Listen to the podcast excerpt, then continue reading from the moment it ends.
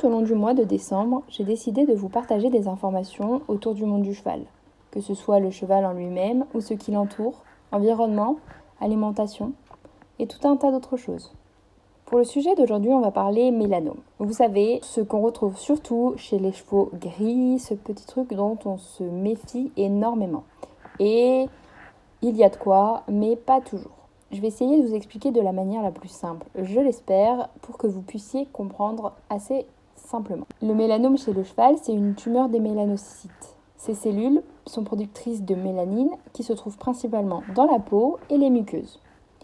Les mélanocytes sont des cellules originaires de la crête neurale situées dans la couche basale de l'épiderme, donc elles représentent 5 à 10% des cellules. Ce sont des cellules qui sont responsables de la pigmentation cutanée en synthétisant un pigment, la mélanine.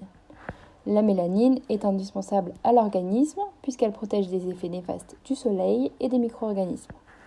En gros, elle est responsable des pigments colorés. Pas de pigmentation égale exposition au soleil et un risque de cancer et de coups de soleil, qui est en soi plus rare chez les chevaux, mais qui arrive.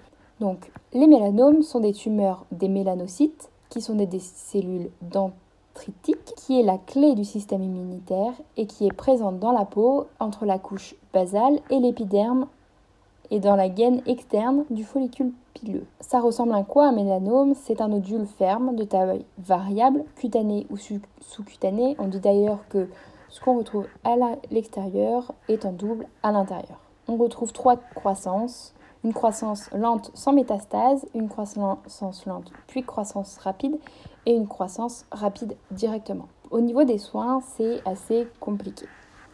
On n'a rien de très prouvé euh, au niveau des soins à proprement parler, des compléments qu'on peut apporter, si ce n'est travailler sur euh, l'immunité. Et souvent, sinon, il y en a beaucoup qui vont faire opérer. Euh, là-dessus, je pense que le mieux, c'est forcément de se renseigner auprès de son vétérinaire, voire d'une clinique. Et euh, c'est ceux-là qui vont être les plus adeptes de vous faire un diagnostic et de vous conseiller sur ce qui va être le mieux ou pas pour votre cheval. Voilà pour les mélanomes. J'espère que ça aura été assez clair pour vous. N'hésitez pas en tout cas si vous avez vraiment des questions à me demander plus de renseignements. Je vous répondrai avec plaisir dans la limite de mes possibilités. Et en tout cas, je vous retrouve très bientôt.